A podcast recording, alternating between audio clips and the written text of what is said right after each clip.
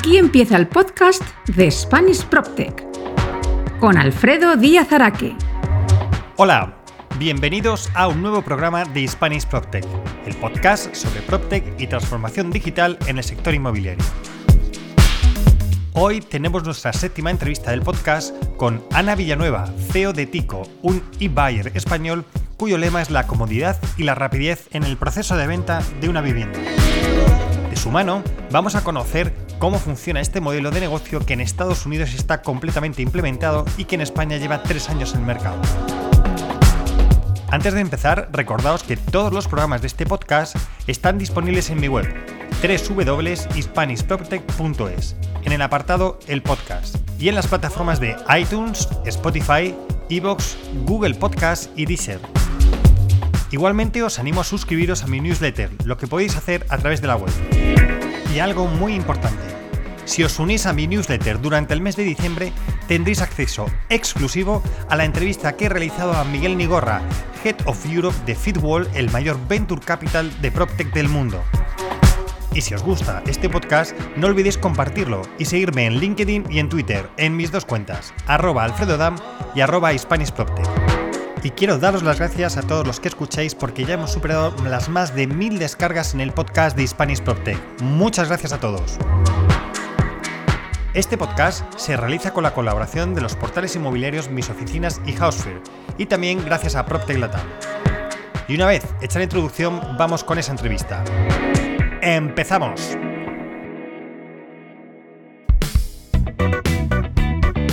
La entrevista de Spanish PropTech. Todo entrevistado tiene que pasar nuestra temida ficha tecnológica. Nombre y apellidos. Ana Villanueva. Edad. Tiene derecho a no declarar contra sí mismo. 37 años. País y ciudad de residencia. España y Madrid. Empresa y puesto que ocupas. Pico, soy la CEO de Iberia. ¿Cuál fue tu primer ordenador? Un HP de estos bien armatostes. ¿Cuál fue tu primer teléfono o de cuál guardas mejor recuerdo? Mi primer teléfono fue un Motorola pequeñito, no recuerdo muy bien el modelo de estos plateados. ¿Qué otros cachivaches tecnológicos tienes? Pues no son los más cool, pero últimamente eh, me he comprado varios cachivaches para la casa y tengo dos en particular que ayudan a, hacer, ahorrar mucho tiempo. Uno es la Rumba y otro es la Thermomix. ¿Qué redes sociales tienes? Tengo las típicas, eh, Facebook, Instagram, eh, Twitter y LinkedIn. ¿En cuál eres más activo y por qué? Doy poco uso a todas las anteriores salvo a LinkedIn. Porque al final creo que la gente filtra un poco más lo que, lo que publica en, en, en LinkedIn y, y puedo tener la oportunidad de aprender de cosas que me interesan como tecnología o, o startups. Yo creo que Twitter hace una función similar pero tiene menos filtro. Y, y, al final eh, tienes que hacer tú ese filtro, ¿no? Me, me, resulta más práctico trabajar LinkedIn que Twitter. ¿Qué te gusta hacer en tu tiempo libre? Pues soy bastante normal. Eh, en tiempos de no pandemia, pues lo típico de salir con amigos a restaurantes, que ahora nos parece algo muy, muy lejano. Eh, bueno, la verdad tengo poco tiempo libre porque tengo tres niños, o sea que lo, lo poco que me queda, eh, pues ante, anteriormente a la pandemia salir con amigos y, y lo que sí intento hacer es eh, deporte, correr, nadar y cuando se podía viajar, eh, bucear. Eso sí que es mi, lo, lo, que más disfruto. Y cuando me sobra algo más de tiempo, pues leer, pero menos de lo que me gustaría. Muchas gracias por haber contestado nuestra ficha tecnológica. Como ves, no ha sido para tanto.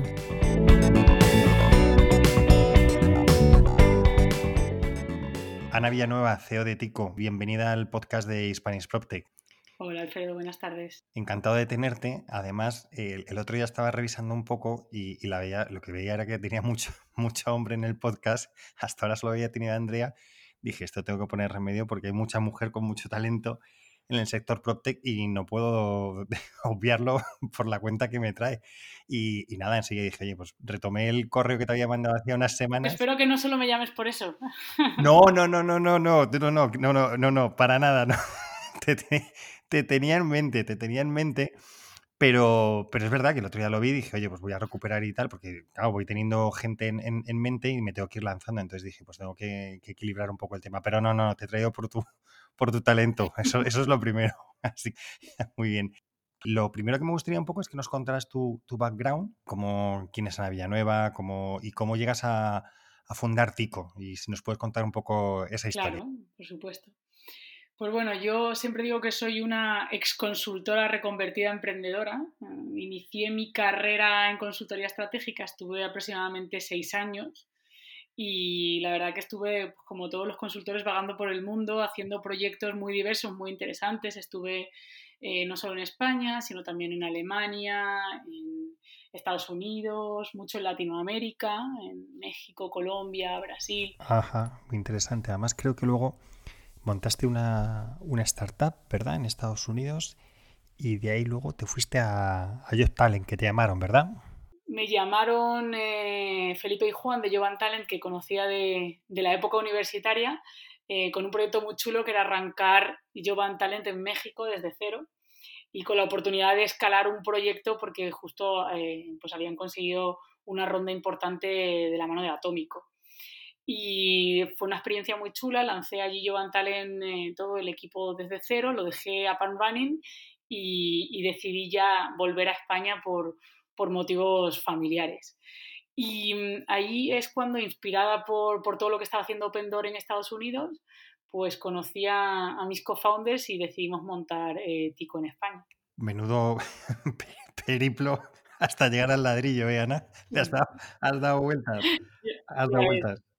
Ha sido, para mí la llegada al ladrillo ha sido bastante, bastante casual. O sea, yo siempre digo que, que me gusta resolver problemas y me importa un poco, bastante poco el, sector, ¿no? Al final soy sector agnostic. Sí que te va enganchando el ladrillo, la verdad que ahora sí que me, desde que lo, desde hace tres años, pues sí me he vuelto muy, muy inmobiliaria, pero es verdad que la llegada hasta el inmobiliario fue bastante de casualidad. La verdad es que te digo, a mí me, me, está gustando mucho este movimiento PropTech porque lo que está haciendo es traer gente de otros sectores que, bueno, que se interesan por esto y porque creen que hay modelos que se pueden hacer. Te voy a hacer una pregunta. De todas esas experiencias, ¿qué te has traído al mundo inmobiliario? Que antes de, no sé, pues cuando estabas con la startup de temas de música o con Job Talent, ¿qué te has traído al, mundo inmobiliario que, que, lo estés aplicando? O sea, yo creo que son dos cosas. Uno, por supuesto, la tecnología. O sea, todas esas experiencias tienen en común el aplicar la tecnología para resolver problemas muy tangibles, ¿no? Me encanta la tecnología, pero, pero siempre me gusta verle esa aplicación. Em, el, decir, oye, tengo una tecnología chulísima, pero la verdad que no tengo ni idea de para qué aplicarla, pues eso no, no, me llama tanto la atención. ¿no? Me gusta mucho, como digo, la tecnología muy aplicada a, resolver problemas del día a día. Y, luego lo segundo que me traigo es la forma un poco de trabajar de las startups, que, que es muy, muy eficiente. Al final, pues oye, tienes recursos limitados, tanto económicos como de, equipo, y, te, las ingenias para, conseguir resultados. Entonces, eso es una forma que, me gusta mucho de trabajar, tanto de, estructura plana como de que sea muy transparente, todo el mundo aporta, las soluciones a los problemas se encuentran muy rápidamente precisamente porque hay esa comunicación y esa toma de, de decisiones no, tan ágil. Entonces, esa forma de trabajar de, las startups que con pocos recursos tienes que conseguir muchos resultados, yo creo que, que unida a la tecnología es lo que me traigo. ¿Y en el equipo ético tienes mucha gente que viniera del mundo inmobiliario o, no? ¿Tienes gente de diferentes experiencias? Pues te diría que menos de la mitad. Em, más o menos un 40%. Al final tenemos gente, por supuesto, tecnología, ¿no? Es una parte importante. Y luego eh, más viene gente de startup que del mundo, que del mundo inmobiliario. Pero sí que nos gusta tener ese, ese mix, porque al final esa es la. Esa es la receta del éxito, ¿no? Oye, el que te aporta la experiencia y, el, y la forma de hacer eh, un poco ese conocimiento inmobiliario con la gente que aporta el, pushback, ¿no? Y, la forma de hacer las cosas innovadoras. Entonces, para mí esas son las conversaciones más enriquecedoras, las que tienes con alguien que, te dice, oye, pues esto lo hacíamos así o lo hacíamos así, con la gente que te, te hace pushback y dice, oye, ¿por qué no lo pruebas de esta otra forma? Hmm, Estoy de acuerdo contigo, a mí me parece que es lo más, lo más interesante, ¿no? Por eso te preguntaba, porque muchas veces es... Eh, gente de Property Digital, los del sector tradicional, pero tú tienes experiencia en inmobiliario y demás, y es como si fuera como un requisito sine qua non. Y hombre, a ver, obviamente eh, algo tienes que conocer, pero lo importante es rodearse de gente que, sepa, pero no todo el equipo tiene que ser inmobiliario porque al final lo que tú dices, diferentes experiencias ayudan a esa transformación digital en la que estamos muchos embarcados y que creemos que va a ser muy buena para, el sector y que no sea tan, tan endogámico. Está claro, está claro. Pues una vez que ya nos has contado la, experiencia, tu experiencia, etcétera, eh, cuéntanos qué es un e-buyer o instant buyer, eh, qué objetivos tiene, cómo es su modelo de negocio y si quieres, pues nos lo enfocas un poquito a lo que hacéis en, Tico. Perfecto. Eh, pues un iBuyer, como bien dices, es un instant buyer, por sus siglas en inglés, y, y, lo que hace es proporcional, pues la forma más fácil y más rápida de vender tu vivienda. O sea, sí, yo creo que es la, Em, el resumen muy rápido, ¿no? Como sabes, pues hasta el nacimiento de los iBuyers, vender una vivienda era un proceso muy, muy largo. Eh, duraba en, España de media hasta ocho meses en encontrar un comprador, más uno, de uno a tres meses adicionales en que ese comprador consiga la financiación o la hipoteca para poder comprar la vivienda. Y no solo era un proceso muy, muy largo, sino que estaba asociado a muchas incomodidades, ¿no? Por ejemplo, visitas de extraños a tu domicilio, ¿no? Que ahora, además, eh, con, en época de COVID, eh, es algo que, que pues que, a nadie le gusta, ¿no? Y, mm, además es un proceso muy complejo. Eh, si nunca has vendido una vivienda, pues realmente no es un proceso fácil, ¿no? Implica mucha burocracia, se necesita documentación como el certificado de eficiencia energética, el certificado de deuda libre de la comunidad, etcétera, que, eh, no es algo a lo que eh, la gente habitualmente esté, esté acostumbrada, ¿no? Entonces, Em, como digo, pues Tico y, el resto de los iBuyers nacen para que la venta de la vivienda se pueda hacer en cuestión de una semana y, sea una experiencia muy, muy eh, buena para el vendedor, de tal forma que no se tenga que ocupar absolutamente de nada. Esa es eh, un poco la, razón de ser. ¿Y cómo conseguimos hacer esta experiencia tan fácil y tan rápida y que sea una semana? ¿no? Eh, pues con dos ingredientes. Uno, la tecnología, ya hablábamos anteriormente, la tecnología es un una herramienta que nos permite digitalizar los procesos. Por ejemplo, en el caso de Tico, pues podemos hacer una oferta en 24 horas sin, necesidad de, ver la vivienda, ¿no? Esto solo puede hacerse con tecnología. Y, el segundo ingrediente es un modelo de negocio muy innovador y te llegaría a decir incluso muy valiente porque compramos directamente los inmuebles. La parte más complicada del proceso de venta de la vivienda es precisamente encontrar un comprador eh, para esa vivienda. Entonces, Tico se convierte en el comprador de tal forma que ya luego nosotros asumimos ese riesgo de reventa, ¿no? Eh, pero no tenemos que hacer ese matching entre comprador y vendedor final, sino que nos convertimos en ese comprador intermedio, como por así decirlo, eh, para que el, vendedor de la vivienda pues, lo pueda vender de forma rápida. Y hilando un poco con, hilo un poco con el modelo de negocio.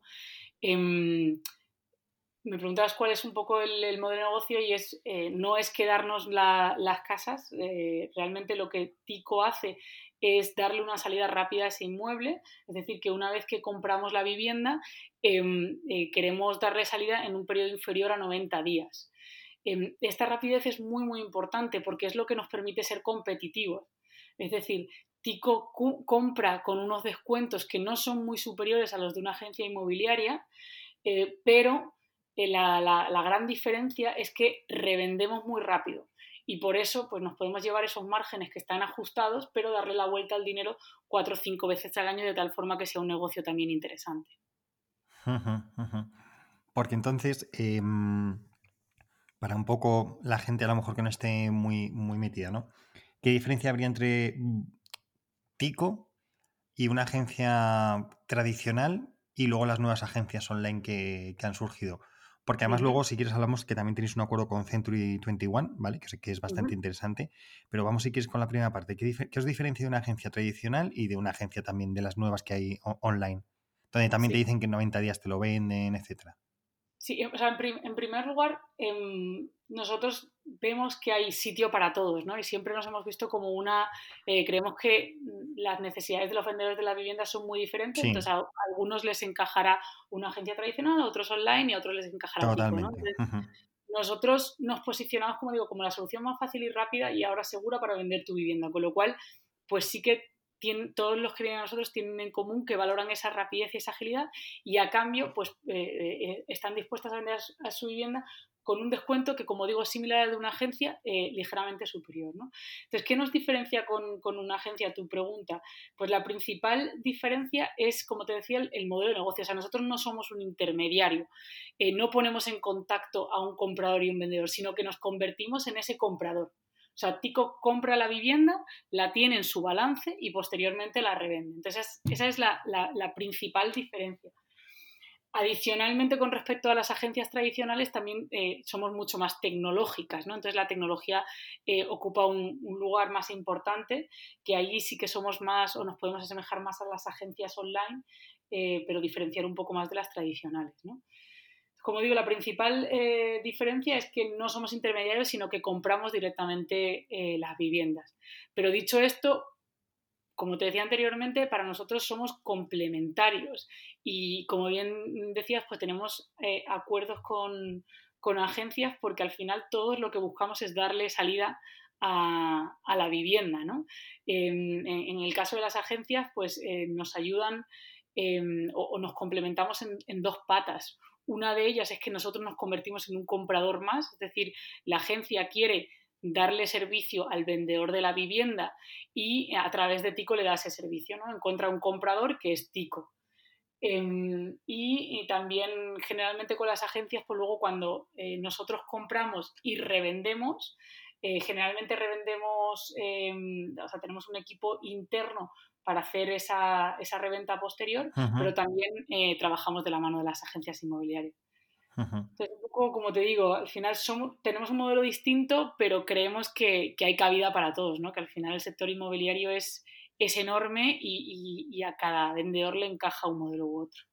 Sí, justo, no, estoy de acuerdo contigo, porque al final el cliente es muy diferente y necesita soluciones diferentes y cada uno, pues, eh, dentro de, de, su parte le está dando esa, esas soluciones. Además, Em, es verdad que yo creo que las PropTech, y digo PropTech como en general, ¿vale? Como ese saco grande que, le llaman PropTech, que luego cada uno hace un negocio diferente y demás, pero sí que se veían un poco o se podían ver como un elemento distorsionador dentro del mercado, ¿no? Como un, no enemigo, pero un competidor.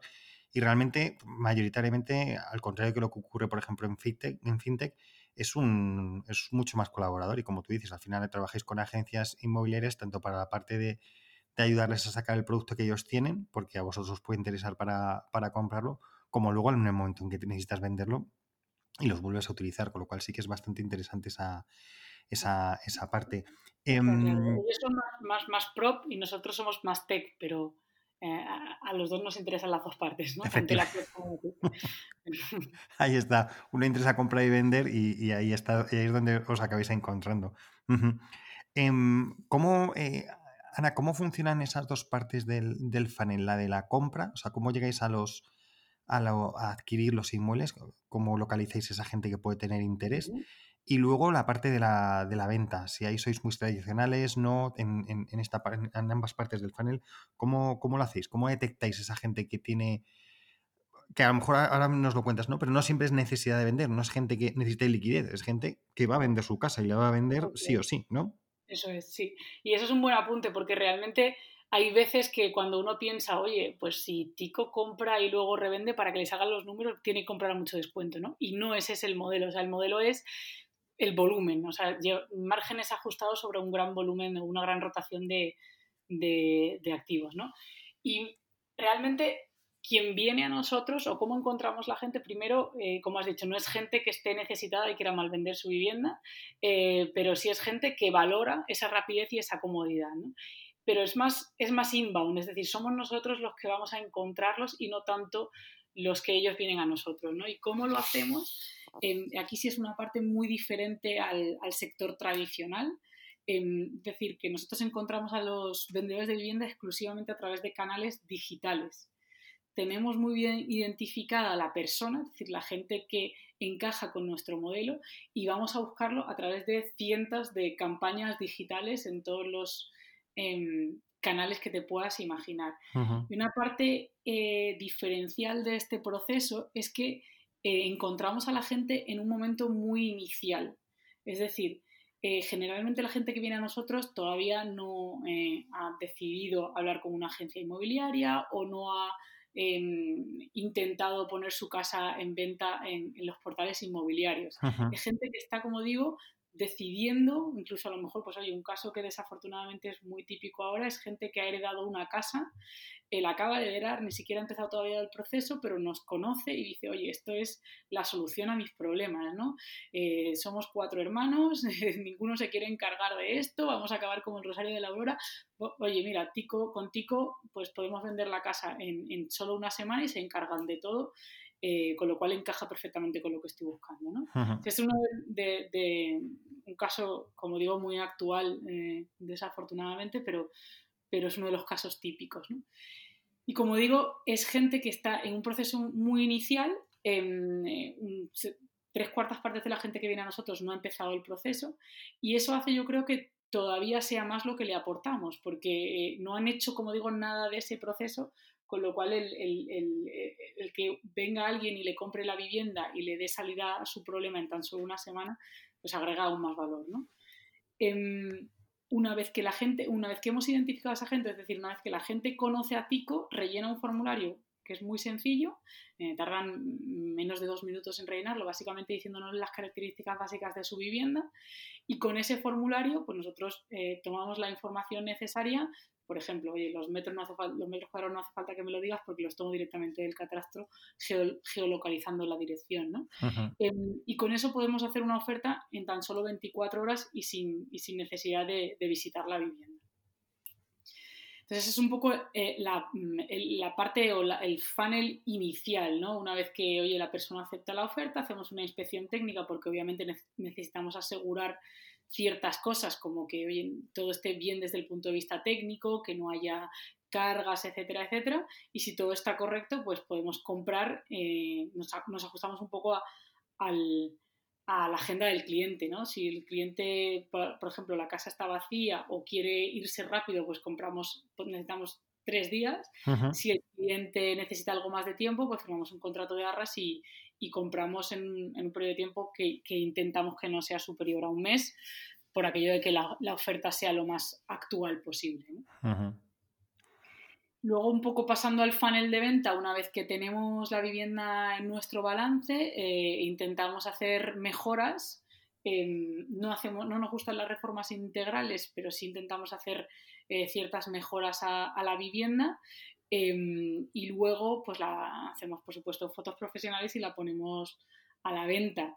Y los canales que usamos, pues son tanto los más típicos, ¿no? Los portales inmobiliarios, como canales eh, internos de Tico, em, tanto digitales como, por ejemplo, tenemos un, club de, inversores, ¿no? Que, que es gente que tiene ahorros y que quiere eh, rentabilizarlos vía alquiler, entonces les damos un acceso prioritario a nuestras viviendas.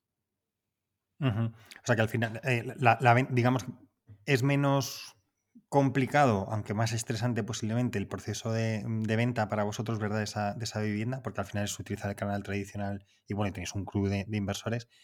Y luego, por el otro lado, pues es, hombre, más difícil la, captación, ¿verdad? Pero sí que luego es un proceso que tenéis más industrializado y más fácil, ¿verdad? de realizar. Sería un poco. Sí, pues, eh, es, es, más si, si, me preguntas un poco qué es más innovador, si el fan, la compra o la venta, eh, somos más innovadores en la parte de la compra.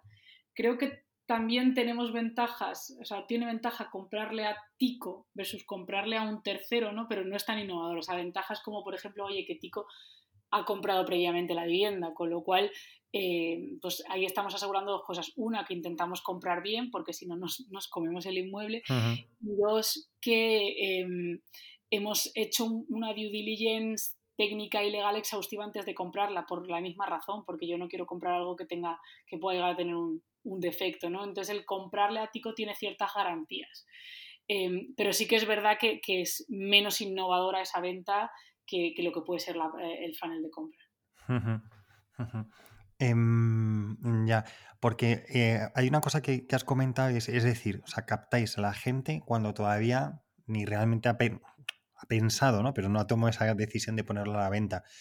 Em, habéis sacado además un estudio que, era muy curioso, ¿no? Que decía que era uno de los procesos más estresantes, más incluso que, divorciarse, ¿verdad?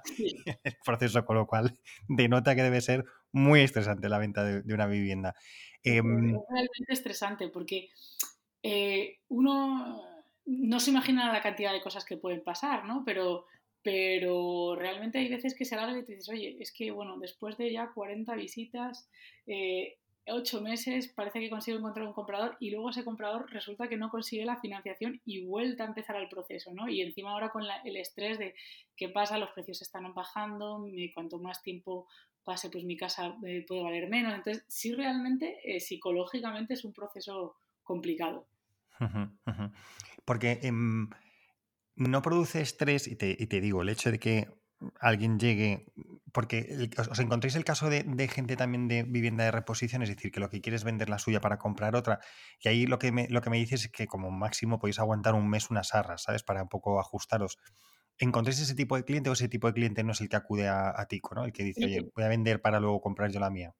Ese caso es muy típico, porque cuando cuando tú quieres comprar una nueva vivienda, normalmente necesitas vender la anterior, ¿no? No hay gente que tenga la liquidez de poder permitirse esas dos viviendas. Em, y es difícil que los tiempos machen. Justo encontrado la vivienda que quiero, me la van a quitar, tengo que dar esa señal o incluso comprarla y no tengo la liquidez para hacerlo. Entonces es un caso muy típico y nosotros garantizamos esa tranquilidad de, oye, contigo si quieres tu dinero en una semana para que puedas hacer con él lo que quieras. ¿no? Entonces, ese es otro caso muy típico. ¿Es TICO un modelo popular? Es decir, ¿cualquier persona eh, podría acceder a, TICO, le puede encajar o, crees que es solo para determinado tipo de público? Pues mira, como te decía anteriormente, no es para nada para desesperados o para gente que quiera, mm, necesite el dinero ya, eh, pero sí que es para gente que valore esa rapidez y esa comodidad a cambio de un pequeño descuento. Es decir, si lo que quieres es maximizar eh, lo que te llevas por, tu vivienda, o sea, el, dinero que te llevas por tu vivienda, entonces ni es tico para ti ni es una agencia. Realmente lo que tienes que hacer es poner tu casa a la venta y autogestionarlo todo tú, eh, pues para poder no renunciar a, a nada, ¿no? Mm, de, la monetización de, la vivienda. Entonces, dicho esto, eh, cualquiera que, sí que aprecie más, eh, pues no tanto el maximizar esa monetización, sino, oye, eh, la tranquilidad y, su tiempo, como por así decirlo, entonces sí que, sí que encaja con, con, el criterio ético. Entonces, contestando un poco a tu pregunta, encaja con todo, con todo aquel eh, salvo exceptuando el que quiere decir, oye, es que yo lo que quiero, realmente mi objetivo es sacar monetario, o sea, desde el punto de vista de, eh, monetario lo, máximo posible. ¿no? O sea que lo que os definiría un poco es en el proceso es eh, la comodidad, es decir, que lo vas a hacer, vosotros, gracias a vosotros se va a hacer fácil el, proceso, no es lo que tú dices, no es, o sea, si tú quieres... Eh, siempre han sido un poco nuestros dos lemas, ¿no? Y ahora, como decía anteriormente, se une también la, pata de seguridad. Es algo que nos dicen mucho nuestros clientes de, oye, es que realmente contigo no, no tienen que estar gente extraña visitando mi, domicilio, que es algo que estresa mucho a la gente en la situación actual, ¿no? Ahora mismo estáis en, solo en España, ¿verdad? En el mercado español, en Madrid, Barcelona, eh, Sevilla y Málaga, me parece que era, ¿verdad, Ana? Y hemos abierto Valencia recientemente también. Habéis abierto Valencia. ¿Crees que es un modelo que se puede, o sea, es un modelo de ciudades o es un modelo de países? Y me explico. Mm, ¿Crees que podríais llegar a un momento, una implantación en todo el territorio nacional o al final prima más el ubicarse en ciudades que te permitan rotar rápido los, los activos? Pues mira, si nos fijamos en Open Door, que al final es nuestro referente, ¿no? nuestro referente americano, como sabes, el primer iBuyer em, que empezó por allá por el año 2014. Y, y, ahí lo que vemos es que es algo que se puede exportar tanto a ciudades grandes como a ciudades pequeñas. Es verdad que nuestro objetivo, nuestro foco eh, es empezar en ciudades grandes, precisamente por lo que comentabas, porque hay una mayor rotación de, de activos pero, pero sí que si, no, si, si, nos fijamos en lo que está pasando en Estados Unidos, pues yo creo que es un modelo que se puede exportar también a, a, otras ciudades. Claramente nuestro foco está en... en antes, antes abrimos Lisboa que una ciudad secundaria en España. Entonces, nuestro objetivo sí que de cara al 2021 es seguir expandiéndonos por Europa y empezaremos por las principales ciudades europeas, pero no descartamos el, poder volver a otras ciudades secundarias en tanto España como en otros países. Ajá. ¿Cómo está el mercado de e-buyers en, Europa, Ana? ¿Cómo, ¿Cómo se encuentra? Pues de momento no hay un ganador claro. Eh, esperamos que Tico sea ese, ganador claro, ¿no? Pero lo esperamos, lo esperamos. Realmente al final la apuesta de Tico ha sido fortalecerse eh, en España que, sí que vemos que es uno de los mercados más competitivos y creemos que si lo hacemos bien en España, pues lo podremos hacer bien en, el resto de Europa. Entonces, ese, por supuesto, España es nuestra casa, pero, pero nuestra ambición es, Europa y, de hecho, pues bueno, ya tenemos la, operativa lista para, arrancar con, Portugal. Eh, era objetivo para este 2020, lo lo hemos pospuesto un poco por la situación actual, pero eh, muy pronto estaremos por ahí dando guerra.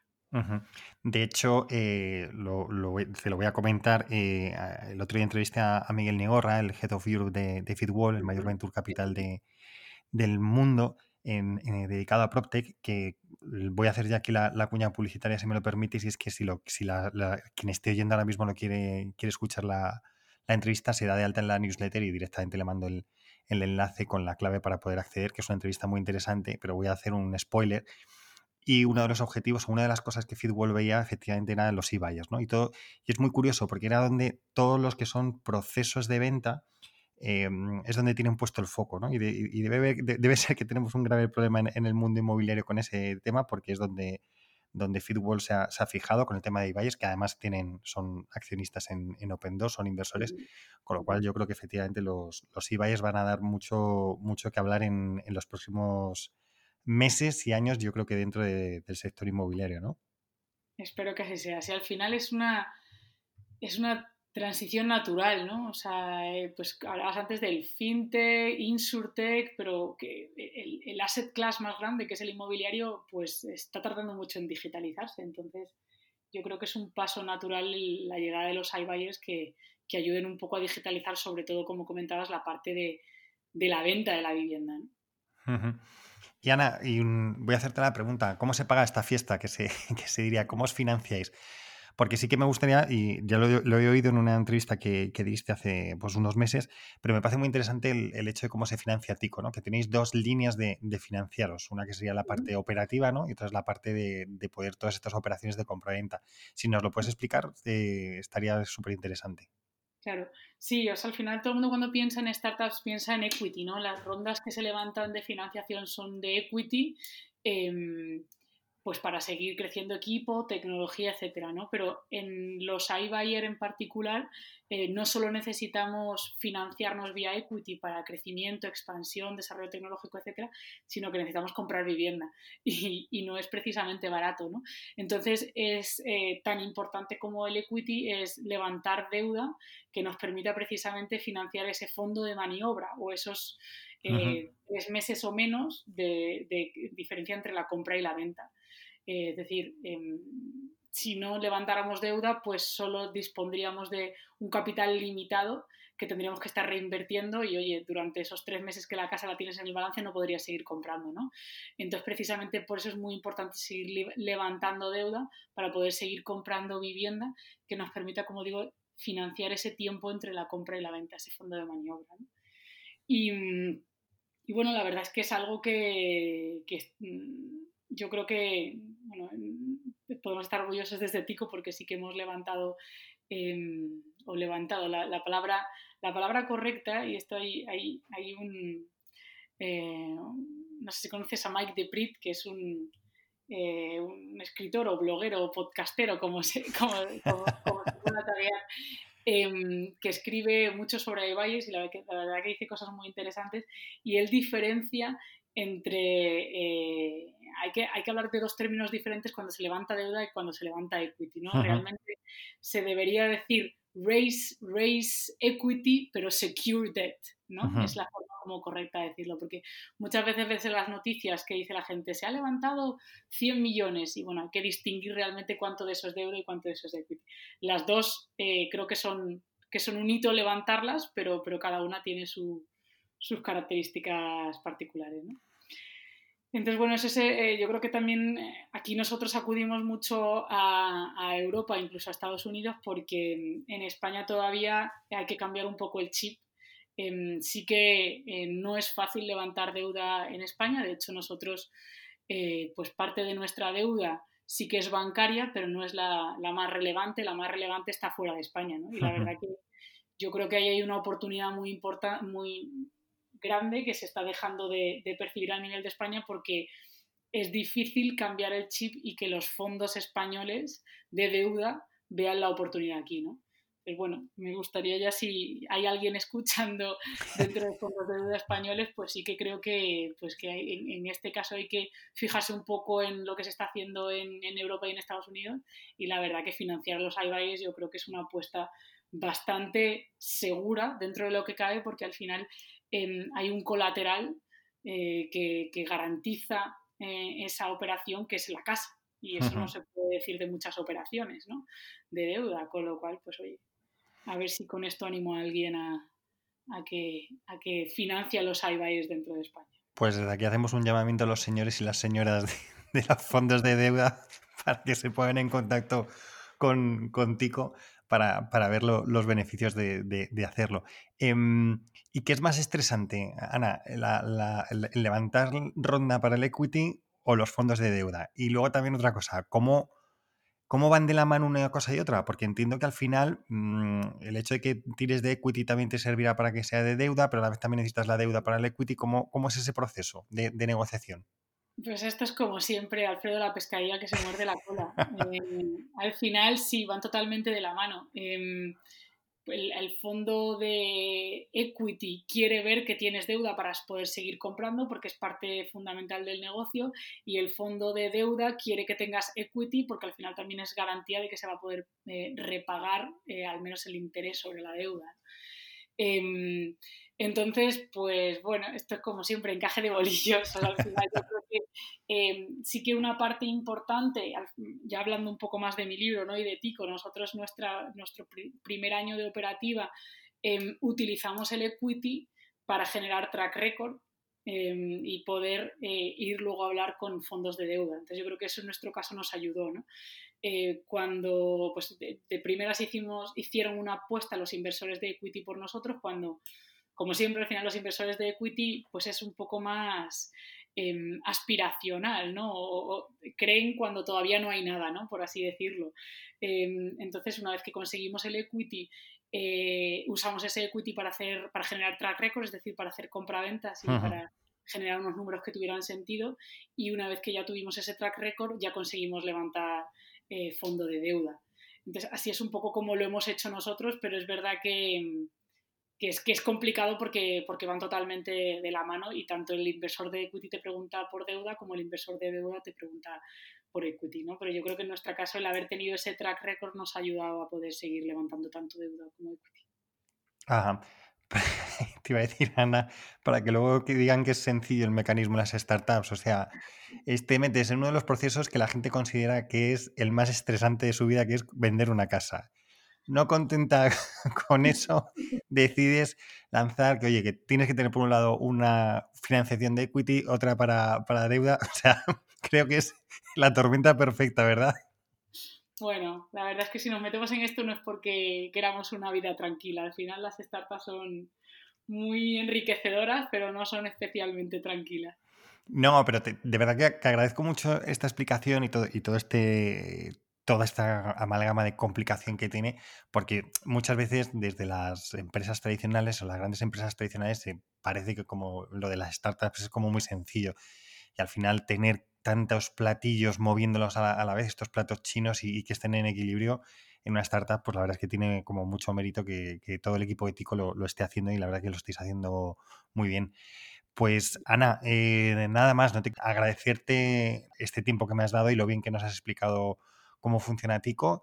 Y nada, no sé si quieres añadir alguna, alguna cosa más. Nada, la verdad que yo creo que, hemos tocado puntos muy interesantes y, y, un placer poder dar un poco más de visibilidad sobre lo que estamos haciendo en Tico y en las PropTechs en general. Y un placer. Pues nada, Ana, como ahora mismo todavía es muy pronto para, analizar las consecuencias del, del COVID, que todo el mundo las quiere analizar ahora, pero creo que todavía nos va a quedar un tiempo para analizarlo. Si te parece, dentro de unos meses me vuelvo a poner en contacto contigo y vemos a ver cómo se ha ido y qué aprendizajes hemos sacado todos estos de, este, de este COVID-19 y cómo, y cómo Tico, pues oye, ha, ha capeado la, la ola, ¿te parece? Me parece perfecto. Muy bien, Ana. Oye, pues muchísimas gracias. Un abrazo, Alfredo. Venga, hasta luego. Hasta luego.